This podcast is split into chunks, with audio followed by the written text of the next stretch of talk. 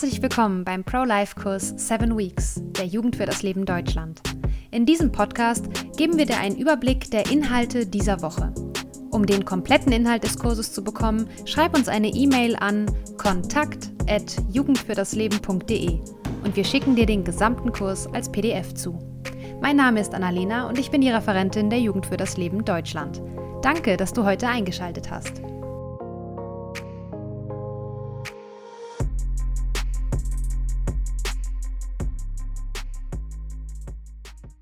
Diese Woche geht es um die Frage, warum bin ich pro-life? In dieser Woche geht es um die Basics. Frag dich bitte selbst, warum bist du pro-life? Was bedeutet es für dich, pro-life zu sein? Und gibt es bestimmte Gründe dafür? Schreib sie auf.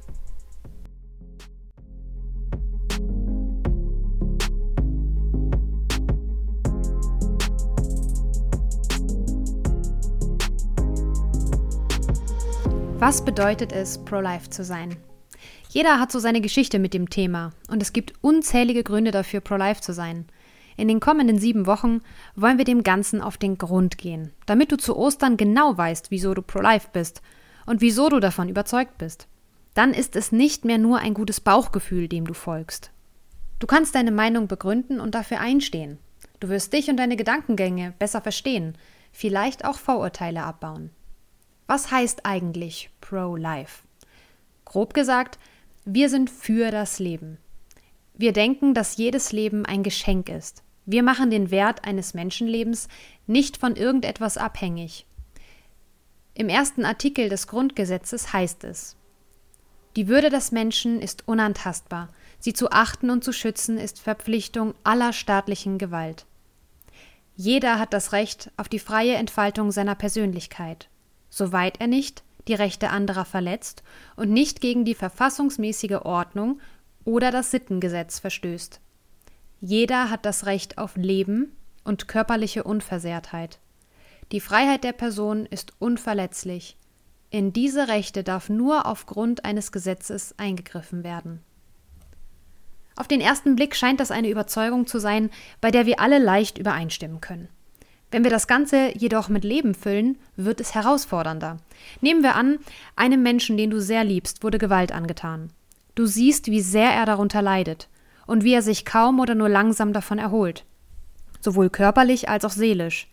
Wer könnte es da nicht nachvollziehen, wenn du auf Rache auswärst und es dem Täter heimzahlen wolltest? In vielen Menschen kommt dann der Gedanke auf, das sollte jemand mit dir tun. Aber wir hatten uns ja darauf geeinigt, dass die Würde eines jeden Menschen unantastbar ist, unabhängig von allem.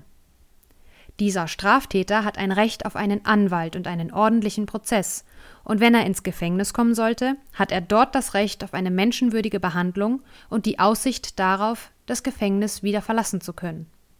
Soweit so gut. Wir haben also gesehen, jeder von uns kann in die Versuchung kommen, es mit der Unantastbarkeit der menschlichen Würde nicht ganz so genau zu nehmen. Im Grundgesetz aber werden keine Ausnahmen gemacht.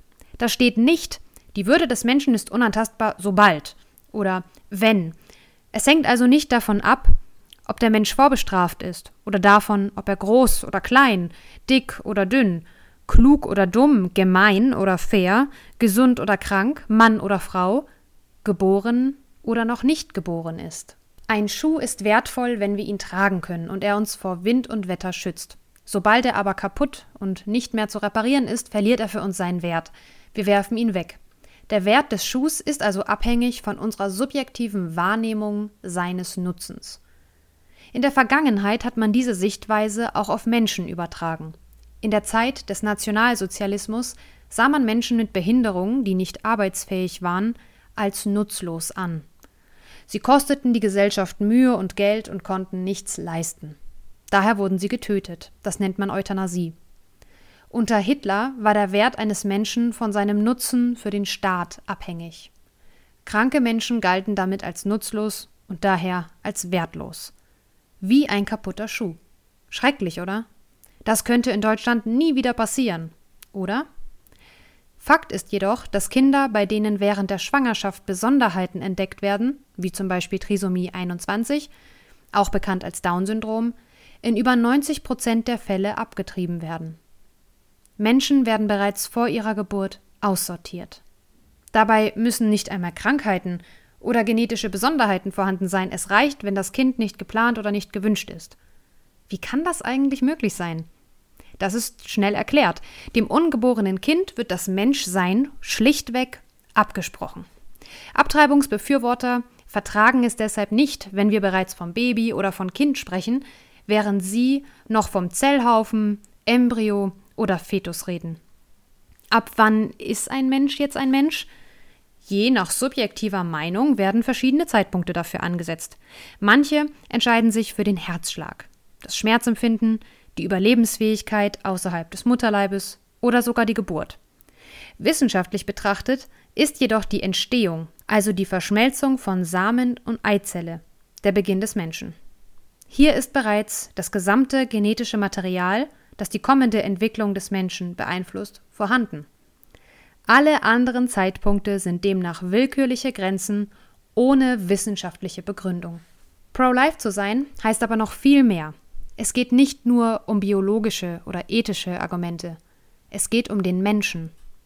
Zum einen geht es um das Kind, das keine Stimme hat, um für sich zu sprechen. Wir sehen es als unsere Pflicht an, uns für all die wehrlosen Kinder einzusetzen und auf das große Unrecht aufmerksam zu machen, das ihnen widerfährt. Zum anderen geht es uns um die Frau, die Besseres verdient hat als die Tötung ihres Kindes. In den allermeisten Fällen sind es die Umstände, die Frauen über Abtreibung nachdenken lassen. Sie ist jung, hat die Schule noch nicht abgeschlossen, der Partner verlässt sie, die Familie will sie nicht unterstützen, sie hat kein Geld. Hier ist gar nicht das Kind das Problem, sondern es sind die Umstände, und die lassen sich mit Unterstützung verbessern. Es ist einfach, sich zur Feministin zu erklären und Abtreibung als Allheilmittel gegen all das anzupreisen. Viel schwerer ist es, einer Frau für die Dauer der Schwangerschaft und darüber hinaus beizustehen und ihr zu helfen. Es ist der unbequemere Weg, aber es ist der einzig richtige. Mit der Abtreibung ist es außerdem noch nicht vorbei. Viele Frauen leiden ihr Leben lang unter der Abtreibung. Sie fühlen sich schuldig, möchten es rückgängig machen. Darüber zu sprechen fällt ihnen schwer, da es ein Tabuthema ist. Auch nach einer Abtreibung sind Frauen bei uns herzlich willkommen. Wir nehmen ihr Leiden ernst, wollen ihnen helfen und für sie da sein. Daher gibt es seit 2021 unsere Hotline Wege zum Schattenkind unter 0800 24 888 42 und schattenkind.alpha-ev.de können sich Frauen melden, die die Abtreibung bereuen oder mit den Folgen zu kämpfen haben. Deine Wochenaufgabe. Recherchiere, welche Argumente Abtreibungsbefürworter, pro-choice, vorbringen und versuche sie zu entkräften. Mach dir Notizen, dann können wir uns bei unserem nächsten Treffen darüber austauschen. Vergiss nicht, dich für den gesamten Kurs bei uns per Mail an kontakt.jugendfürdasleben.de anzumelden. So bekommst du alle Inhalte, wie zum Beispiel Videos, Audios, Interviews und alle Links, die du brauchst. Wenn du noch nicht genug von uns hast, folge uns auf Instagram jugendfürdasleben.de und Facebook Jugend für das Leben Deutschland. Danke, dass du heute dabei warst und bis zum nächsten Mal.